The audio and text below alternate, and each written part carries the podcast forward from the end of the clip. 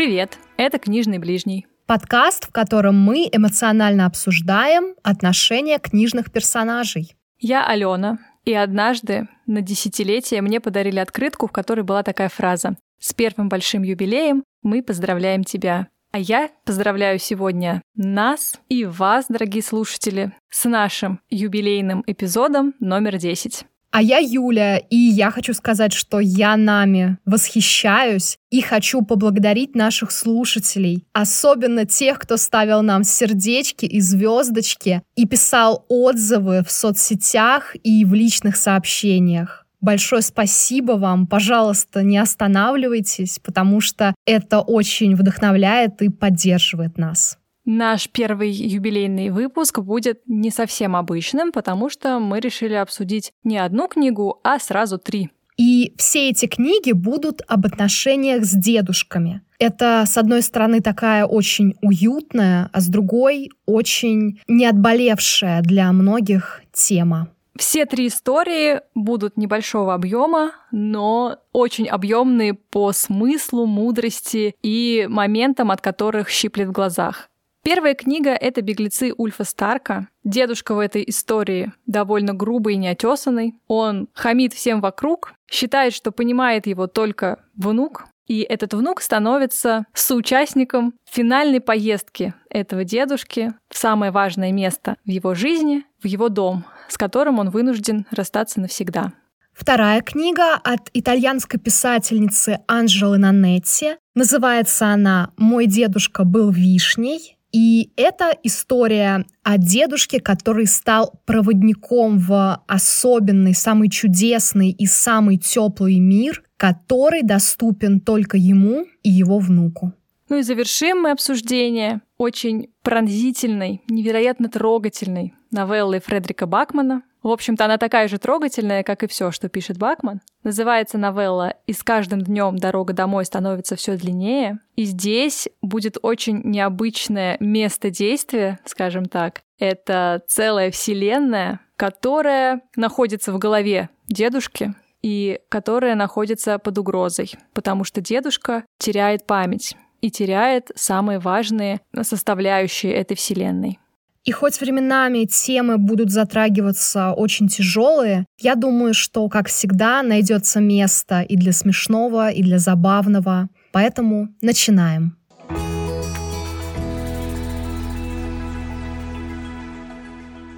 Ну что ж, первый мы рассмотрим историю под названием «Беглецы» Ульфа Старка. И если честно, там дедушка мне нравится меньше всего, потому что я в свои 26 лет до сих пор ума не приложу, как контактировать с такими сварливыми людьми, которые, кроме того, еще и вставляют иногда всякие ругательства в свою речь. И вообще, мне кажется, практически во всех аспектах являются неприятными и отталкивающими.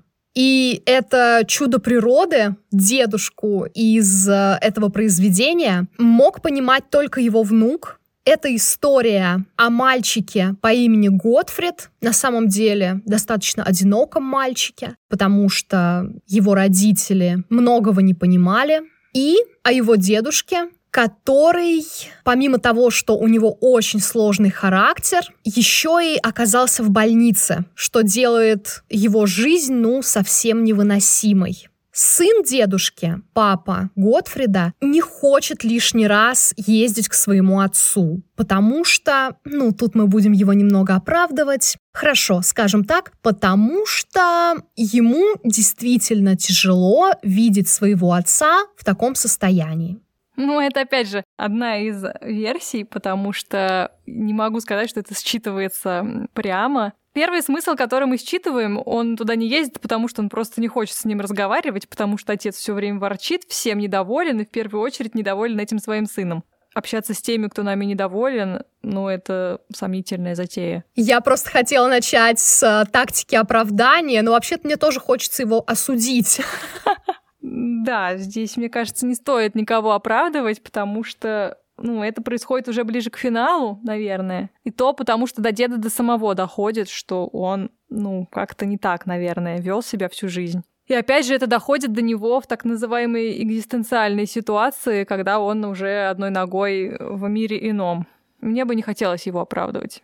Тогда скажем, что отец Готфрида холодный человек, у которого проблемы с эмоциональным интеллектом, и он настолько помешан на порядке, что даже если сын в чем-то провинился, он до последнего верит, что его сын нет-нет, этого не совершал такой успокоительный самообман, даже если тебе, ну, прямо в глаза говорят обратное. В общем, Готфрид единственный, кто навещает этого старика, и делает он это, получается, в тайне от родителей, потому что он врет им, говоря, что собирается на футбольную тренировку, берет с собой все необходимое для футбола. Как только исчезает из поля зрения родителей, забегает на остановку и уезжает в нужном ему направлении, к дедушке. После каждого визита он пачкает землей свою форму, в общем, старается любым способом придать себе такой вид, будто он только что с тренировки,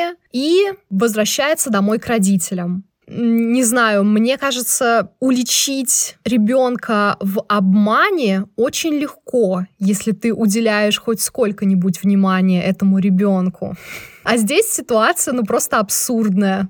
Да, может быть, они просто не хотели уличать его в обмане. Тут как бы два варианта. Либо они настолько не могли поверить в эту фантастическую историю, ну, что она просто не укладывалась у них в голове, что они решили не верить в нее, либо они настолько все-таки мудрые родители, что они все понимали, ну и решили, что, ну ладно, творится какая-то вакханалия. Но ребенок хочет с дедушкой общаться, пусть общается. Может быть и так. Но смотри, получается, что они настолько мудры, чтобы не видеть, чтобы притворяться, будто они не видят, куда именно ездит их сын, но они настолько мудры, чтобы создать безопасную версию поездки в дедушкин дом. Им не приходит в голову, что можно все-таки отвести старика в его родное поместье, скажем так, чтобы он уже успокоился и заодно ребенка с собой взять. Но нет, им то ли катастрофически не хватает времени, опять же, наверное, основная причина заключается в том, что им не очень-то хочется лишний раз общаться с дедушкой, но факт остается фактом. Мне кажется, что здесь такая ситуация, как во всех книгах, которые мы обсуждаем, и мы когда-нибудь сделаем стикер с этой фразой, здесь никто ни с кем не разговаривает. Взрослые люди не готовы взять на себя труд, объяснить друг другу, чего они друг от друга хотят. И, судя по всему, дед ни разу не говорил своему сыну, что ему хочется поехать в этот дом. Понятно, что, наверное, он, может быть, думал, что сын должен догадаться и сам ему это предложить. Но из,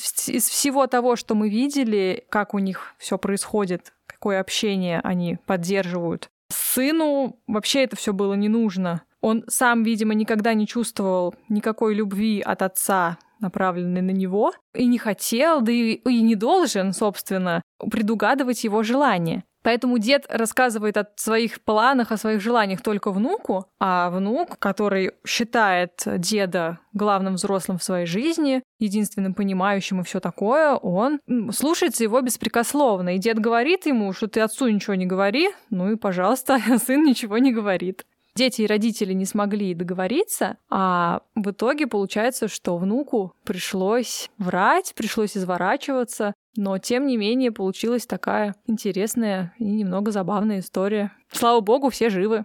Ну, в конце-то получается не совсем. Ну ладно, те, кто должен жить, те живы. Я к тому, что для Готфрида эта поездка не стала какой-то катастрофой, и никаких травм он не получил, а только напитался какими-то новыми воспоминаниями и нарастил новые связи со своим дедом. Это точно, но поездка была сомнительной, потому что ни мама, ни папа не были поставлены в известность вообще, где на самом деле находится их ребенок. Он сказал им, что он едет на футбольные сборы, будет там спать в спортзале, их заберет их тренер, А тем временем Готфрид договорился с булочником, которого вообще-то он не очень хорошо знал, предложил ему деньги, которые дал дедушка, чтобы тот притворился его тренером, потом захватил дедушку, притворившись в больнице родственником дедушки, потом, чтобы он отвез их на пристань, и дальше они бы на катере поплыли э, к дедушкиному дому. Во вселенной очень добрых и отзывчивых взрослых, ну и тех взрослых, которые даже если не особо отзывчивые, по крайней мере, они такие все прощающие. В этой вселенной, конечно же, все проходит, ну, практически гладко. Но с точки зрения того, чтобы примерить эту ситуацию на реальную жизнь, я даже не знаю, стала ли бы я читать своему ребенку какую-то подобную книжку, чтобы он меня потом так же жестоко обманул. Вот я тебе сейчас все объясню. Давай. В этом и проблема, в том, что ты читаешь эту историю как взрослая. И ты видишь все вот эти несостыковки, все какие-то грубые нарушения логики, логики взрослой жизни. Я тоже этим как бы грешу немножко. С точки зрения родителей я каждый раз говорила «не верю», потому что, ну, нормальный, адекватный родитель не отпустит ребенка непонятно куда, непонятно с кем, да, то есть ты видишь этого человека первый раз, и ты веришь, что это футбольный тренер твоего ребенка. Ну нет, так не бывает, тем более в современном мире. Вообще, чтобы организовать поездку, с тебя соберут 33 подписи и 28 заверений в том, что ты не против. Это та часть, которой ты с точки зрения разумного человека никак не хочешь верить. Но это не, не важная часть. Это та часть сюжета, которая необходима для того, чтобы как-то склеить между собой вообще последовательность событий и привести читателя к самому важному. Потому что важны именно вот эти моменты общения деда с внуком и моменты, показывающие, как они друг друга меняют. Если бы Ульф Старк пытался э, все построить по канонам реальной жизни, этих разговоров не состоялось бы у деда и внука, потому что они бы вообще не оставались наедине, мне кажется. Так что я как раз считаю, что эту книгу нужно читать детям, держа в уме то, что ты тоже можешь чему-то научиться, но не придираясь чересчур к сюжету, иначе ничего не выйдет. И как раз дети будут считывать не то, как мальчик нашкодил, как он обманул много раз своих родителей, потому что Готфрид как раз и много рассуждает на эту тему. И эти его рассуждения о лжи, по-моему, довольно-таки, ну, мудрые. Они дают понять, что здесь что-то не так. У него у самого в голове постоянно эта мысль, что так неправильно. Я не должен был столько врать э, своим родителям. Но для чего все это объясняется тоже. Потому что есть вещи, которые ты не можешь узнать иначе, кроме как столкнувшись с ними лицом к лицу. И для этого Готфриду пришлось нарушить столько нерушимых правил и оказаться с дедом, увидеть его в том месте, где он максимально уязвим, и где он на минуточку становится самим собой, таким, каким он был до болезни. Они приезжают в дом, и какие-то части этого прежнего дедушки открываются Готфриду. Хотя и он там тоже бесконечно переживает. То есть вот это вот столкновение двух совершенно разных поколений, которые связаны друг с другом любовью и принятием безусловным, помогает одному как будто бы немножечко повзрослеть, а другому как будто бы немножечко стать лучше. Мне кажется, книга для этого написана, для того, чтобы показать нам это их влияние друг на друга. А вот эти все нестыковки, они, наверное, а, нужны для того, чтобы ну, как-то большую драму, что ли, внести в сюжет, потому что если бы все было просто в отношениях у деда с его сыном или у отца с его сыном, я имею в виду с отца Готфрида с Готфридом, ну, это была бы совсем другая история, и градус драмы был бы гораздо ниже. Я думаю, что, знаешь, э, моменты, которые являются такими потенциально опасными для того, чтобы воплощать их в реальной, очень э, суровой и местами опасной жизни, это такая зона для обсуждения с ребенком. Да, и это классно, там таких зон очень много, на долгие вечера разговоров хватит. Да, но, конечно же, самая пронзительная линия — это то, как э, дедушка постепенно открывается Готфриду с другой стороны. Они с трудом, поскольку у дедушки сломана нога, добираются до дома, потому что от пристани, когда катер их привез, нужно было еще подниматься в горку. Мальчик с дедушкой делают разные домашние дела. Дедушка погружает, так сказать, его в их быт, а дедушка тем временем предается воспоминаниям потому что камень на его сердце, самое главное, что не дает ему покоя, это смерть его жены, утрата, которую он на самом деле очень тяжело переживает, но в силу того, что он не привык говорить о своих эмоциях, все это сидит у него глубоко внутри и вырывается только в качестве ругательств. Конечно, это очень щемящий момент видеть, как этот сухарь понемногу оттаивает, и когда он начинает задаваться какими-то, ну, абсолютно сложными философскими вопросами, ты готов заплакать просто вместе с ним. И вот эти порывы дедушки перестать так много ругаться и научиться каким-то красивым словам для того, чтобы там, на небесах, встретившись с бабушкой, поразить ее и, не знаю, показать ей, что он стал лучше, он стал другим ради нее. О, это тоже, конечно, такая линия интересная нам с точки зрения филологической науки, что дедушка учит красивые слова по словарю толковому. А, не особо понимая, зачем ему это. И вот это вот еще как раз линия со словарем такая пронзительная, что в словаре так много слов, и дедушка переживает, а успеет ли он все это выучить, пока он еще жив, да, до встречи с бабушкой на небесах. Ты такой думаешь, господи, действительно, с одной стороны, слишком много слов в словаре, с другой стороны, вот бы их было еще больше, чтобы он задержался здесь и побыл рядом со своим внуком.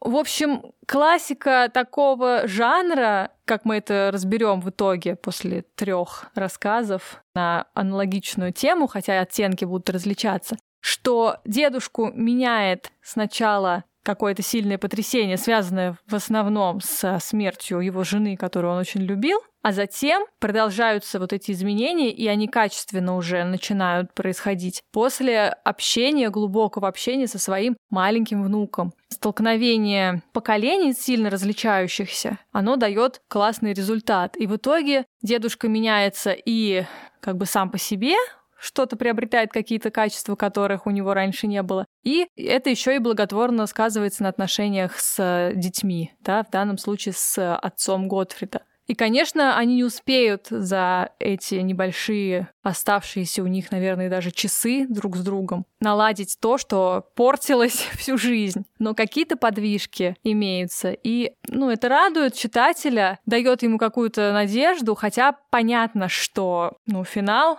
не может быть там счастливым в данной ситуации.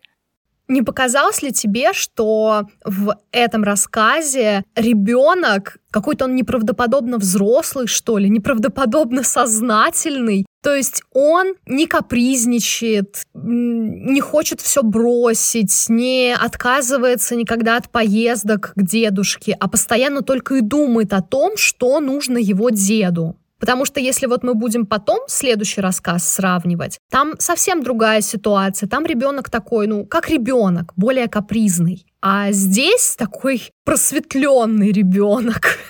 А мне не показался ребенок каким-то неправдоподобным потому что я верю, что он действительно хотел ездить к дедушке, в отличие от его отца. Так бывает, что отношения родителей с их родителями так себе, а отношения внуков с бабушками и дедушками совсем другие. И я вполне себе верю, что Готфрид действительно каждый раз с удовольствием ездил к дедушке, поэтому конючил, и поэтому как раз-таки по отношению к папе, допустим, капризничал, потому что хотел поехать, а папа все время отказывался. Ну, насколько я помню, и в школе у него там было не все гладко. Ну, дедушка для него действительно тот взрослый, с которым он мог быть самим собой и не притворяться, что ему что-то нравится, а что-то не нравится. То есть дедушке он мог выложить все на чистоту, и поэтому он так к нему рвался. Так что мне кажется, он обычный ребенок, и от того очень трагична вот эта вот история, когда он теряет, по сути, единственного взрослого, который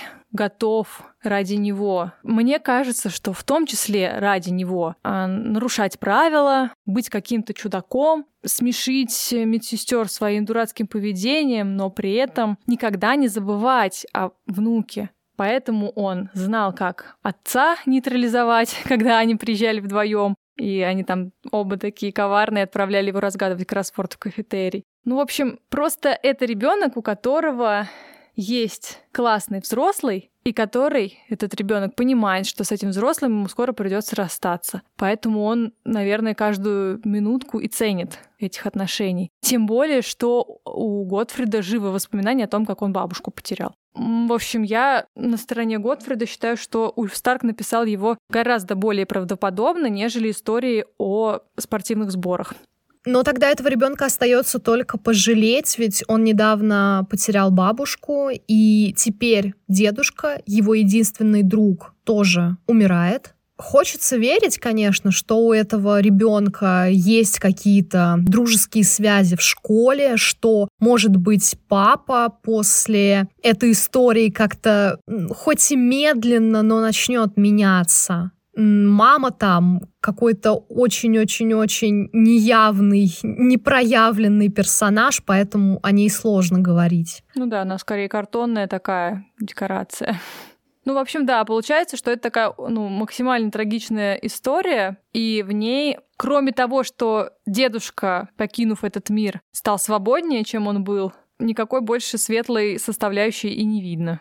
Да, поэтому эта история показалась мне самой грустной из трех. Поддерживаю. Время перейти к более светлым? Да, самое время. А то мы с тобой совсем загрустим.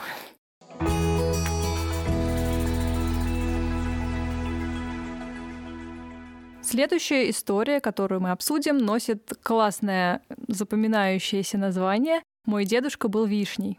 И эта история многослойная, как обычно. И опять же, ее можно читать и детям, примерно того же возраста, что и прошлую историю, то есть в районе 9, 10, 11 лет. Но и взрослым тоже будет интересно. А в центре у нас тоже необычный дедушка, хотя с какой-то позиции, может быть, он и самый обычный. Для нас с тобой, например, дедушка из сельской местности гораздо более понятен, чем дедушка городской житель. Это точно. Так вот, дедушка Оттавиана. Он такой классический огородник, так он называет свою профессию. Он занимается хозяйством, которое снова теперь он тянет один, потому что умерла бабушка, которую он очень любил, как и предыдущий наш герой. Теперь свет в окошке дедушки Оттавиана — это его внук Танина, который живет в городе, но периодически дедушку навещает. Сразу скажем, что за вишня такая и почему дедушка был вишней. Вишня — это дерево, которое посадил дедушка Оттавиана, когда родилась его дочь, мама Танина. У вишни было даже имя, ее звали Феличе, потому что дедушка хотел назвать ее в честь мамы, которую звали Феличита, но бабушка сказала, что это какой-то бред, и поэтому имя немножко сократили. И вот эта вишня, мне кажется, тоже полноценное действующее лицо, ну или дерево этой истории, потому что, по сути, э, вишня олицетворяет вот этот вот дом, это место, которое держит дедушку на этом свете, это его место в этом мире. И на это место покушаются местные власти, которые хотят продлевать какое-то шоссе, и поэтому по всяким там бюрократическим изысканиям, как это произошло в итоге, получается, что дедушка должен просто кусок земли отдать, и под угрозой и, собственно, земля, и дерево, которое на этой земле стоит. Но Феличи не просто какая-то вишня, которая тут уже 30 лет растет на этой земле. Это член семьи, и это один из необходимых элементов вселенной дедушки и вселенной мамы, и вселенной Танина, потому что для каждого из них она олицетворяет ну, какой-то безопасный, важный кусочек мира, которым им было хорошо. И на фоне борьбы с властями за эту землю, за Фелича, у дедушки пошатывается здоровье, он, ну, немножечко сходит с ума и тоже оказывается в больнице и в итоге тоже умирает. Это я рассказала канву сюжета. Но по ходу дела случаются много теплых, важных разговоров или просто ситуаций, в которых никто ничего не говорит, но все все понимают, которые тоже показывают нам, как важно, чтобы у маленького человека был кто-то э, взрослый, кто полностью и без остатка этого ребенка принимает, не требуя от него ничего взамен. Здесь у нас снова сложные отношения мальчика с родителями. Я была неприятно удивлена, как мама периодически раздает оплеухи этому мальчику направо и налево за дело и без дела. Ну, возможно, это особенность итальянского характера, потому что они там все такие взрывные, и мама вообще постоянно на нервах. Родители Танина сначала постоянно ссорятся, потом разводятся, но потом сходятся. В общем, уже одного этого, по идее, хватало бы, чтобы у мальчика появилась какая-то травма психологическая. А тут еще столько всего. Понятно, почему он тоже так хорошо себя чувствует рядом с дедом, который понятен, который такой, каким он был всегда, который ничего от мальчика не требует, и который готов поддержать любые его безумные мысли, типа залезть на Фелича и отсиживаться на ней, пока э, все проблемы не разрешатся. И который в то же время э, дарит ему базовые какие-то вещи, типа э, безопасности и определенности в этом мире, но эти вещи основаны на тайных загадках и каких-то сказках, которые он ему рассказывает и которые еще от бабушки достались. Эти сказки по наследству, можно сказать. В общем, очень странная, но интересная ситуация. И мне показалось, что несмотря на всю какую-то вот эту вот внешнюю взрослую составляющую, которая ну, буквально давит на тебя, как читателя, давит на тех взрослых, которые окружают Танина, рядом с Танино образован какой-то купол, который его защищает. И хотя он все понимает, тем не менее он где-то в центре безопасного пространства. Вот как я почувствовала это произведение. Что скажешь ты? Я хочу сказать, что это произведение из всех трех показалось мне самым светлым и самым, наверное, детским, потому что именно в этом произведении мы видим, что хочет ребенок и вообще какие эмоции он испытывает, потому что вот в первой истории, в «Беглецах», у нас там мальчик стоик, он психологически и как-то на уровне понимания жизни покрепче и поумнее всех взрослых которые там представлены. А здесь это такой классический ребенок. Может быть, конечно, дело в том, что он младше, чем герой беглецов. Тут у нас Танина капризничает, говорит, по крайней мере, нам, читателям, о том, чего ему сейчас хочется, рассказывает о каких-то проблемах, например, о том, что ему не хочется ходить в школу, потому что там над ним смеются. Говорят писать о том, э, что он считает важным. Он пишет о буднях с дедушкой в деревне, но все над ним смеются, потому что там он описывает, как дедушка разговаривает с гусыней, или еще какие-то дикие с точки зрения городского жителя ситуации. То есть ребенок постоянно как бы заявляет и нам, и родителям, в общем-то, иногда о том, что ему хочется вот в тот мир, туда, где не надо ходить в школу, туда, где можно целый день лазить по вишне, словно обезьяна, туда, где можно одеваться как попало и есть гоголь-моголь с небольшим количеством вина по утрам. Ох уж эти итальянцы, у них постоянно вино и... И не говори. И постоянно кого-то зовут Феличита. Мне понравилось, как дедушка в ответ на замечание матери, которая была против, чтобы он давал вино, отвечает ей, да ты все детство пила вино, все нормально, ничего не будет. Ах, да, тоже немножечко захотелось в итальянскую деревню. Но не ради вина, конечно, а ради атмосферы. Я согласна, что тут история с точки зрения ребенка поглубже дана. То есть мы внутренний мир и внутренние терзания этого ребенка наблюдаем. Мне кажется, здесь это потому, что ну, как раз это и важно. Если в первой истории больше как будто бы подсвечивалось внутреннее состояние деда, человека, который переживает ну, утрату самого себя, по сути, да, как человека дееспособного, важного, со своим мнением. Теперь он в больнице, и здесь ему приходится подчиняться чужим правилам, и это его выбивает из колеи. А здесь как будто бы через историю с дедушкой, с участком, с разводом родителей, мы понимаем, что происходит с ребенком. Мне очень понравилось, как много всяких физиологических, в том числе, мелочей автор показывает, что там в какой-то момент его там от страха тошнило. В какой-то момент он разыграл эту тошноту для того, чтобы не ходить в школу. Еще важно, что вот эти вот все переживания ребенка воспринимаются взрослыми по-разному в зависимости от ситуации вообще. То есть, когда взрослым ни до чего, у них там свои проблемы, они совсем согласны, всему верят и вообще отмахиваются, можно сказать, от ребенка своего.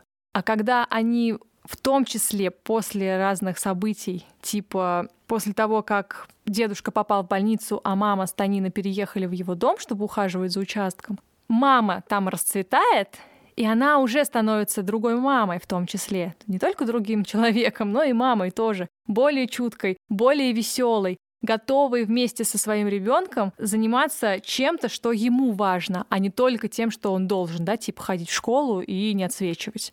Так что с точки зрения отношения к ребенку и раскрытию его характера Анжела Нанетти справилась на ура. И мне еще нравится то, что история выглядит более живой, за счет того, что дается картина отношений, которые окружают ребенка. То есть вот какие недомолвки есть у родителей, какие кусочки неприятных диалогов проскальзывают между мамой и папиными родителями. Отдельная тема вот это вот сопоставление городских жителей, городских бабушек и дедушек с деревенскими. Да, и откровенно проигрывают городские, потому что они вообще какие-то, не знаю, полумифические здесь. То есть они вроде как бы есть, они живут в соседней квартире, каждый день он их видит, но при этом они вообще как будто ничего из себя не представляют по сравнению с душевнейшими и колоритнейшими бабушкой и дедушкой, живущими в деревне о которых только и думает Танина, о которых постоянно вспоминает мама, хотя не всегда, да, она с положительной коннотацией вспоминает о своем отце, но тем не менее он э, вызывает в ней бурные эмоции. Да, да. И еще заметь, что тема воспоминаний тоже только через деревенских бабушку и дедушку. Ну, собственно, они являются центральными героями скажем так, они больше в центре, чем городские бабушка и дедушка. Ну, стопроцентно, да. Э, да, и вот эта тема воспоминаний, а, которая там может э, проявляться в том, что мы вместе с героем разглядываем их семейный фотоальбом, или слушаем какие-то истории дедушки пьяного во время застолья. вся история получается как сложенная из большого количества эмоциональных кусочков, и от этого очень светло и тепло. Да, потому что эти воспоминания через призму Танина, они все радостные. То есть там, где был дедушка, да, ну и бабушка тоже, но снова бабушка умерла, поэтому теперь она такой полусказочный персонаж уже в их э, мифологии семейной. Везде, где появляется дедушка, Танина чувствует себя лучше, чем без него. Помнишь тот момент, когда дедушка пришел в школу в костюме Деда Мороза, рассказал сам лично все эти истории, о которых Танина писал в сочинениях, и только тогда ему наконец-то поверили и прониклись уважением к дедушке и уважением к тем историям, о которых Танина теперь писал, не боясь, что его засмеют когда увидели гусыню собственными глазами, поняли, что это не выдумка, а просто жизнь. И да, гусыни бывают умнее некоторых собак. Только меня, конечно, немного смутило, что вроде как, согласно дедушкиной мифологии, бабушка не умерла, а превратилась в гусыню. Потом этой гусыни нашли нового мужа. Ну да, что ж, это новая жизнь бабушки. А, ну, знаешь, дедушка же не профессиональный сказочник, он мог немножко ошибиться. К тому же, учитывая, что дедушка переселился в Феличе, У него потом будут тоже много всяких связей со шмелями там. Боже, мы куда-то не туда свернули. Так, вернемся к детям. Да, дедушка тут большой нарушитель правил, и несмотря на то, что, ну, это очень сумасшедшее такое поведение, именно его схема по итогу спасла участок, потому что Танина воспользовался дедушкиным приемчиком, забраться на дерево и сказать, что я никуда не буду слезать, э, пока вы не решите дело в мою пользу. И это, в конце концов, спасло ну, если не весь участок, то, по крайней мере, ту часть, где росла очень дорогая для многих героев вишня. Да, и мама, которая постоянно э, вспоминает деда недобрым словом, что он, мол, невыносимый, и как вообще можно иметь с ним какое-то дело, и сумасшедшим его тоже, кажется, называла, в итоге добавляет ко всем этим характеристикам какую-то долю благоговения. Да, она понимает, что, наверное, с одной стороны, ребенку с таким взрослым не очень безопасно, а с другой стороны, она сама была ребенком, она помнит, как было классно с таким немножко сумасшедшим отцом, который, ну, все что угодно поддерживает, все твои затеи, и ты с ним можешь быть самим собой. Вот что важно. И эта идея, кстати, по-моему, тоже через все три произведения, которые мы сегодня обсуждаем, проходит, что дедушки не хотели видеть внуков такими, какими их хотело бы видеть общество. То есть им не нужны правильные внуки, они бы хотели воспитать детей, которые делают то, что хотят. И как забавно, что обычно родители-то хотят другого. И мы здесь немножечко уже затронем вот эту мысль, что э, для родителей обычно главная задача, да, чтобы дети были, ну, правильными, там, удобными, чтобы они все делали как положено. Социально одобряемыми. Да, социально одобряемыми, это важно. И даже если родители как-то прямым текстом об этом не заявляют, мне кажется, дедушка Оттавиана не был таким родителем. Но в итоге все равно у них дети вырастают, которые стремятся быть правильными, да? Вспомни вот маму, которая постоянно отчитывает Танина, раздает оплеухи, если он что-то делает не так.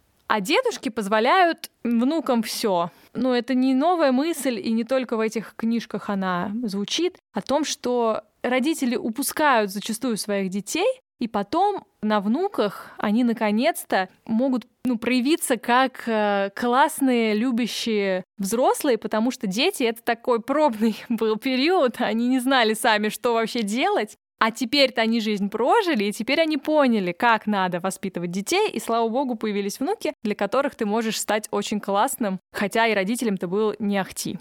Как ты думаешь, какой ты будешь бабушкой? Как от Авиана или как э, дед Готфрида? Блин, не знаю. Главное не быть такой бабушкой, как дедушка Ноя из нашей следующей истории. А, я уже говорила о том, что очень боюсь потерять память. Но, знаешь, все эти истории показывают, что вообще-то хочется и родителям быть классным. А уж какими мы будем бабушками и дедушками, это вопрос третий.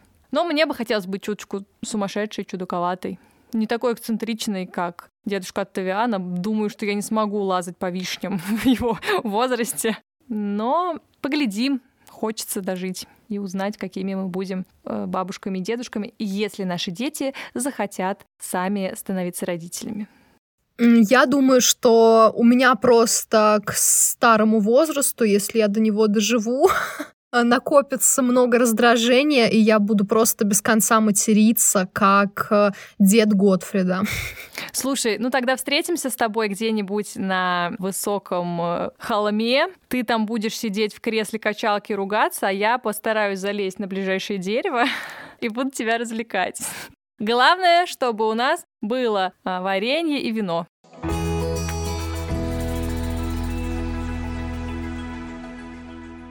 Наша третья история носит название «И с каждым утром дорога домой становится все длиннее». Название длинное, а вот сюжетная основа очень короткая и очень простая. У мальчика по имени Ной есть дедушка, с которым они очень близки. Дедушка когда-то был, судя по всему, гениальным математиком, классика жанра, он был довольно занятым родителем, то есть у него не было времени на собственного сына. С сыном у них было мало общих интересов, потому что тот был гуманитарием. Но в случае с Ноем дед решил компенсировать все то упущенное время. И все было бы хорошо, но дело в том, что дедушка Ноя стремительно теряет память. И все события сначала перемешиваются, а потом просто исчезают навсегда из его головы.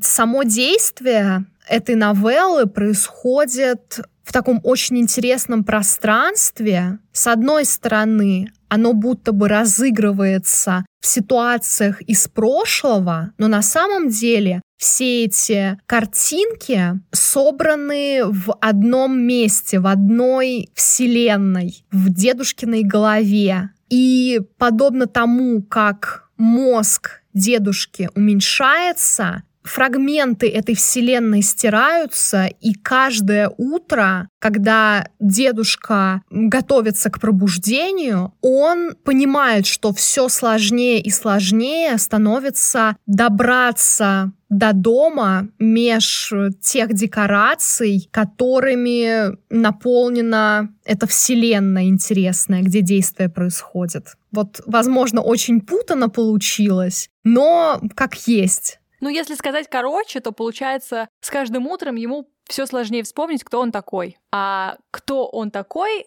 это вопрос такого философского плана, но мне кажется, если снова дать короткий ответ, то он тот человек, который был невероятно влюблен в свою жену, которую он тоже потерял, как и предыдущие наши герои, который также невероятно дорожит отношениями с внуком, который у него есть сейчас, который рядом с ним и в его этой такой аллегорической вселенной, и в физическом мире тоже рядом с ним держит его за руку.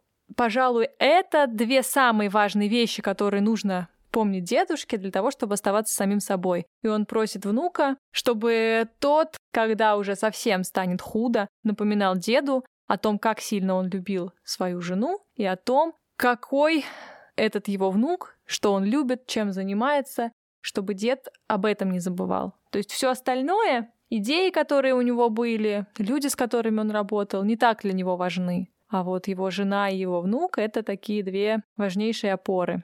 Я хочу отдельно поговорить про отношения с женой, потому что ну, просто это же Бакман, не знаю. Манипулятор. Если вы еще не слушали эпизод про его роман «Бабушка велела кланяться и передать, что просит прощения», то вы еще не знаете, как сильно я люблю Бакмана, но я умудрюсь и в этот выпуск эту свою мысль привнести. Я его просто обожаю за то, как талантливо он нами манипулирует. Ты просто, блин, прочитал два слова в новелле, она коротенькая, крошечная, и ты уже рыдаешь. И я не устаю восхищаться тем, какие тонкие и изощренные признания в любви Бакман сочиняет. Это же просто невыносимо. Я запомнила прямо-таки и выписала себе признание, которое я хочу своей дочери говорить. «Небо не больше, чем моя любовь к тебе».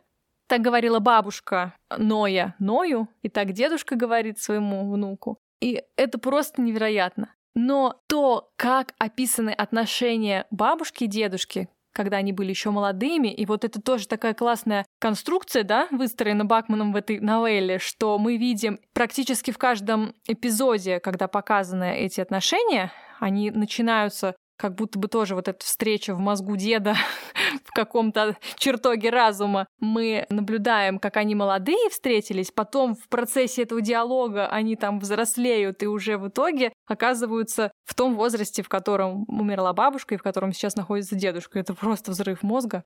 Но так красиво, да, что вот я, говорит бабушка, чувствую к тебе сейчас то же самое, что я чувствовала к тебе в 16 лет. А, ну как это возможно, да? За всю жизнь они так и не сумели привыкнуть к этой любви. Это так красиво. Это то, чего тоже хочется в жизни. Смотреть на своего любимого человека и понимать, что ничего не остыло, ничего не изменилось. у тебя все так же, как там говорит дедушка про любовь, у тебя все так же нет сил устоять на месте, и поэтому дедушка танцевал, когда был влюблен. И он говорит внуку, пожалуйста, напомни мне о том, что я танцевал, когда влюбился в твою бабушку.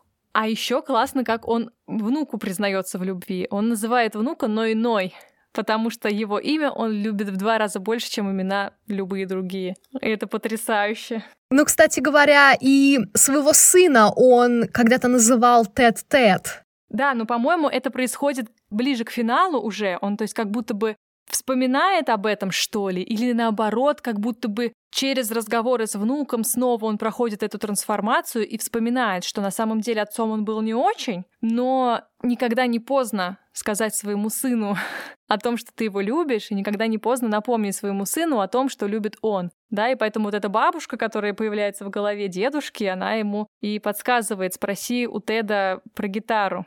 Как удивительно люди, которых уже с нами нет, могут влиять на нас и делать нашу жизнь лучше, даже когда они не с нами.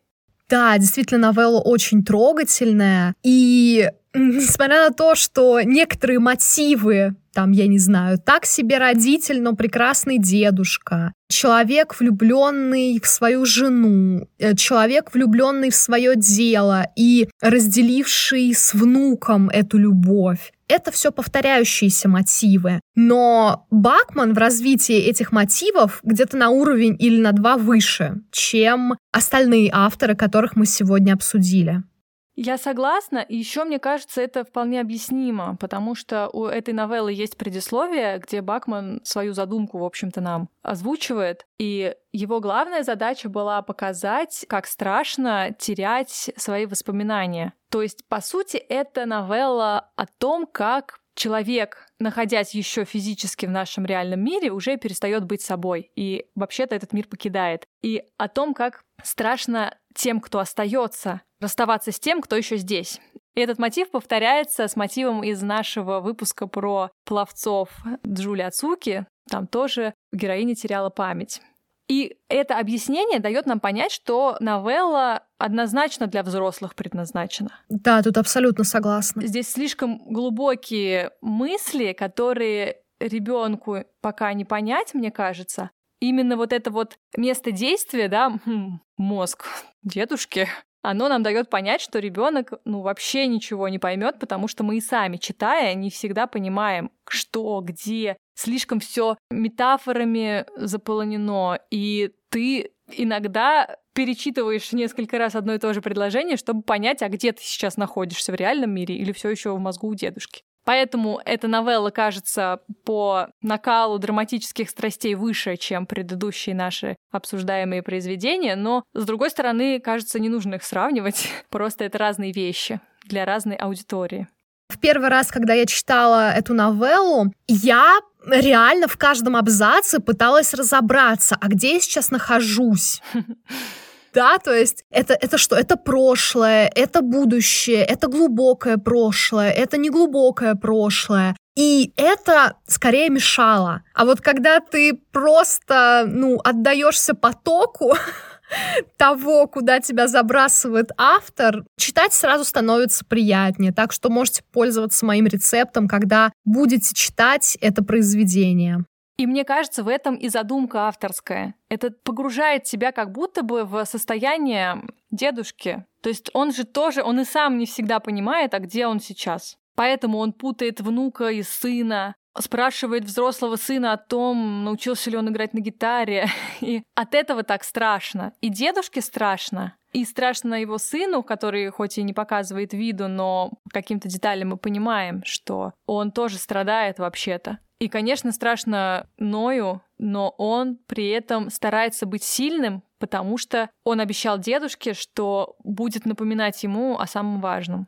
И здесь тоже такой сильный мальчик, но мы о нем совсем немного знаем, потому что здесь, конечно, в центре внимания вот эта вот проблема утери воспоминаний. Здесь не так важно, что происходит в голове ребенка. Но мы таки узнаем о том, какие классные приключения были у дедушки и внука, когда дедушка был здоров, и дедушка с внуком сделали все то, чего он не сделал со своим сыном, который не разделял его увлечение там рыбалкой, да, или математикой. И почему-то дедушка, когда был отцом, не желал принимать своего сына таким, какой есть. Он считал, что тот все делает неправильно и как можно не любить математику. Но теперь, после этой всей истории, когда Ной побывал в голове дедушки и увидел все эти его раскаяния и переживания, он воспитывает свою дочь совсем по-другому. И тут, конечно, да, классно, дед какой долгожитель. Вообще. Что он, по сути, и правнучку застал. И там уже было понятно, что правнучка гуманитарий.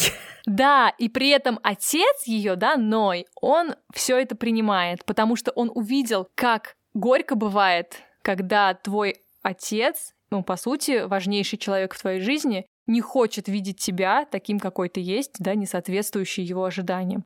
И поэтому Ной поступает иначе. Это классно. Поучительно.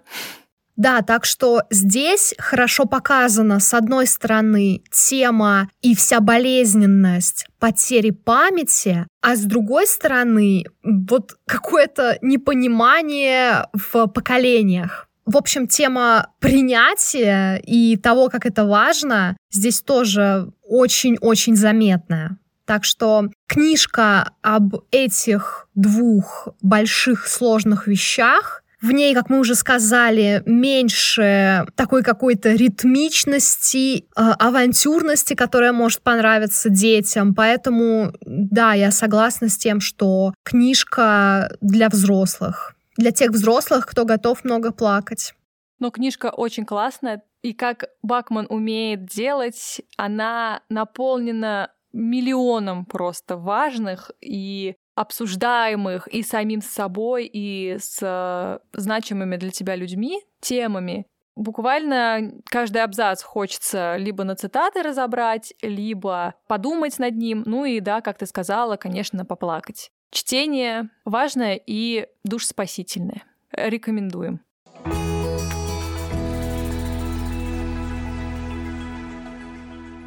Итак, мы прочли и обсудили три истории про отношения дедушек и внуков. И у нас сложился некоторый рецепт или план по написанию такого произведения, поэтому если мы надумаем или наши слушатели захотят оставить на бумаге историю своих отношений с дедушками, то это можно сделать примерно по такой схеме. Нам нужен важный для нас значимый взрослый дедушка, Хорошо бы, чтобы у него было любимое дело в жизни. Неважно, это работа, или это его огород, или это какие-нибудь автомобили. Важно, чтобы он этим занимался от всей души. Важно, чтобы дедушка безумно любил бабушку и потерял бы эту бабушку в том или ином возрасте, но рана от потери так никогда и не заживала бы.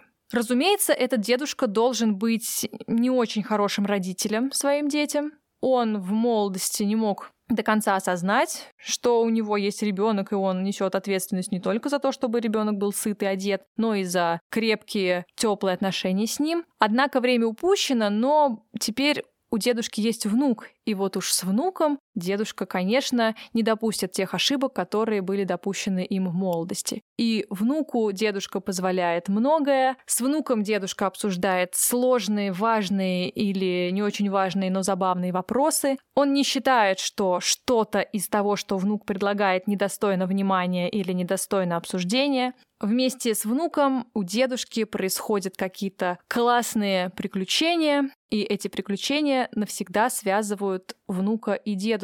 И в итоге, неважно, как заканчивается история дедушки, болел он или не болел, расстались они уже с внуком или нет, но важно то, что эти отношения определяют и того, и другого, и качественно меняют их. Вот так кратенечко можно описать этот рецепт. У тебя есть какие-то дополнения? Парочка приправ, лавровый лист?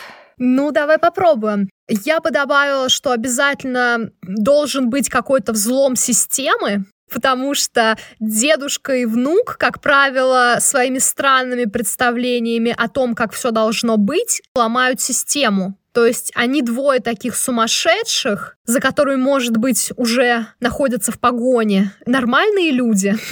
Еще я бы добавила, что с точки зрения обычных, нормальных людей, ребенок рядом с дедушкой все-таки скорее не в безопасности.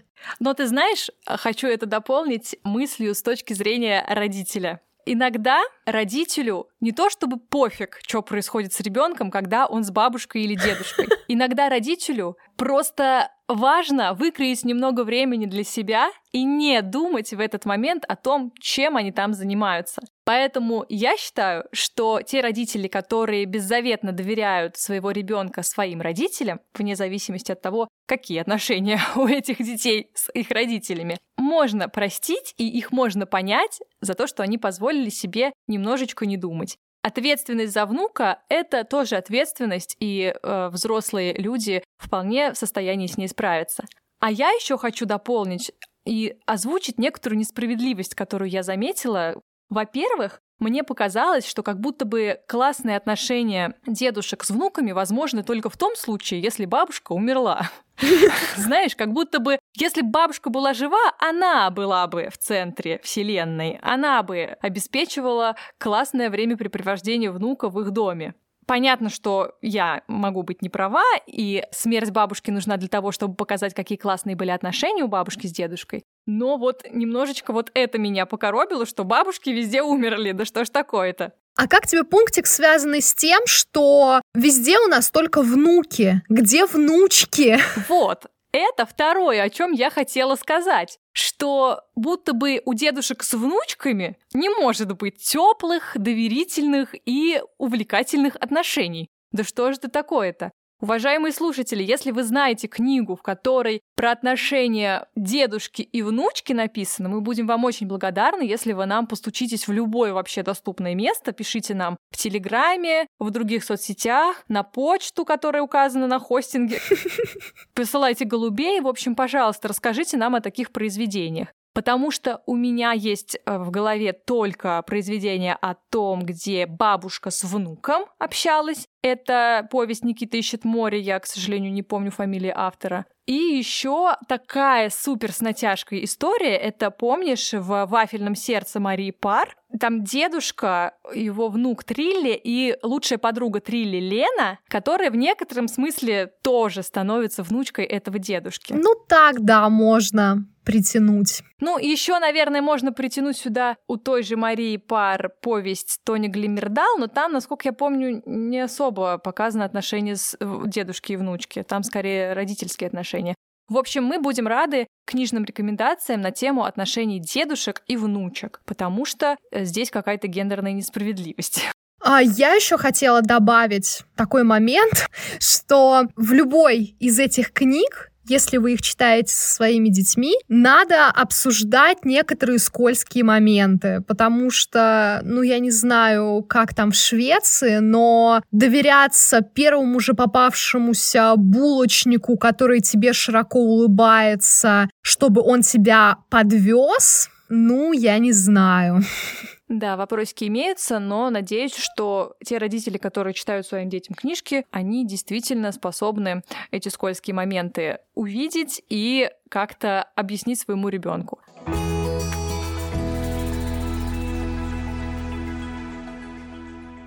А теперь я предлагаю нам с тобой парочкой слов обмолвиться о том, почему мы вообще выбрали эту тему, не только потому, что мы хотели восстановить справедливость и после обсуждения бакмановской бабушки э, уделить внимание дедушкам, но прежде всего потому, что у нас самих в жизни были классные дедушки, и я, наверное, хотела бы посвятить этот эпизод своему дедушке, который до сих пор остается одним из лучших людей в моей жизни. Хотя его не стало, когда мне было 14, а сейчас мне 31, но я как сейчас слышу в голове его голос, когда он вечером, когда мы укладывались спать, говорил нам с братом «хватит говорить». Это у нас было вместо «спокойной ночи». Вот. И я помню, как мне не хотелось с ним разговаривать по телефону, мы, мы жили в разных деревнях, и он каждый вечер звонил, сначала разговаривал там с мамой или с папой, а потом по очереди звал к трубке нас с братом. И вот я помню это раздражение, ну что опять, о чем нам вообще разговаривать? И вот уже 17 лет, больше всего на свете мне бы хотелось услышать по телефону его голос, но теперь такой возможности у меня нет, поэтому я, читая произведения о дедушках, всегда его вспоминаю, всегда плачу о чем-то своем и хотела бы донести до своего ребенка, чтобы он не допускал ошибок моей молодости и старался не раздражаться на дедушек и бабушек, которые хотят искренне нашего внимания просто потому, что любят нас беззаветно со всеми нашими тараканами. Это очень красиво. И классная идея с тем, чтобы посвятить этот выпуск нашим дедушкам. Мне тоже есть чем поделиться. У меня когда-то было двое очень классных дедушек. Ну, в каком-то смысле, естественно, они всегда со мной. Первый дедушка, папа моей мамы, умер, когда мне было 9 лет. Самое ценное, что я вынесла из общения с ним, это право на то, чтобы быть необычной. Например, в детстве меня очень привлекали всякие творческие профессии, а взрослые, как водится, говорили о том, что надо быть, я не знаю, учителем, продавцом, поваром в крайнем случае. А когда я рассказывала дедушке о том, что хочу стать балериной, потому что у меня классно получается скользить по линолеуму, он э, говорил о том, что ну, верит в меня таким тоном, будто, будто я и сейчас до сих пор имею большие шансы стать балериной. В общем, у нас с ним было куча веселых разговоров, куча прогулок, и эти прогулки среди всех близких родственников, кажется, любили только мы с дедушкой. Было очень здорово. А второго дедушки, папы, моего папы, не стало, когда мне было 17 лет, и в последние годы, конечно, наше общение было уже довольно натянутым, потому что я понимала, что не все детали его образа жизни мне интересны. Он э, был рыбаком, у него было очень специфическое отношение к быту, отношения с бабушкой у него были тоже не сказать, чтобы какие-то безоблачные. Но они с бабушкой в раннем возрасте моем заменили мне детский сад, и было много интересных моментов, которые, может быть, могли показаться абсолютно безинтересными с точки зрения стороннего наблюдателя, но для меня всякие штуки, например, рассматривать, как дедушка закручивает папиросу, или то, как мы разбираем с ним э, всякие ненужные деревяшки после того, как он что-нибудь строгал. Для меня эти моменты очень теплые и бесценные по-своему. Да, это шикарно. И мы тоже закручивали папиросы дедушке и даже делали из газеты ему вот эти, знаешь, короче, складывали как-то газету так, чтобы получался такой блокнотик с отрывными листами, которые ему потом было удобно скручивать. В общем, спасибо нашим дедушкам за наше удивительное детство. И предлагаем вам, наши дорогие слушатели, если вы все еще здесь, присоединиться к обсуждению наших дедушек. Приходите в книжный ближний чат в Телеграме и рассказывайте о классных, смешных, забавных историях с вашими дедушками, даже если они кажутся смешными и забавными только вам. Мы с удовольствием почитаем и поддержим вас. Да, я думаю, что, может быть, мы не обязаны, безусловно, любить своих дедушек или скручивать им папиросы, но мне кажется, важным моментом для любого человека будет какая-то организация хранения воспоминаний. И простое проговаривание даже в данном случае иногда бывает ну, бесценным.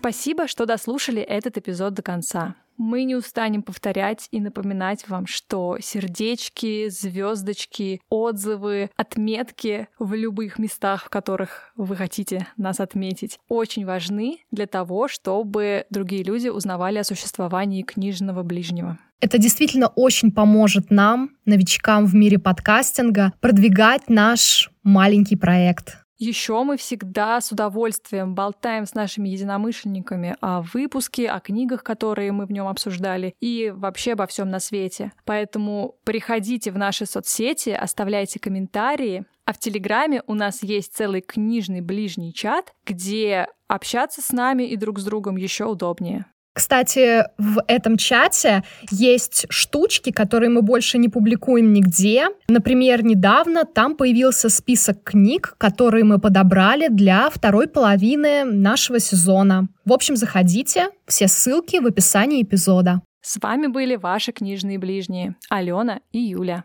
Услышимся через две недели. Пока.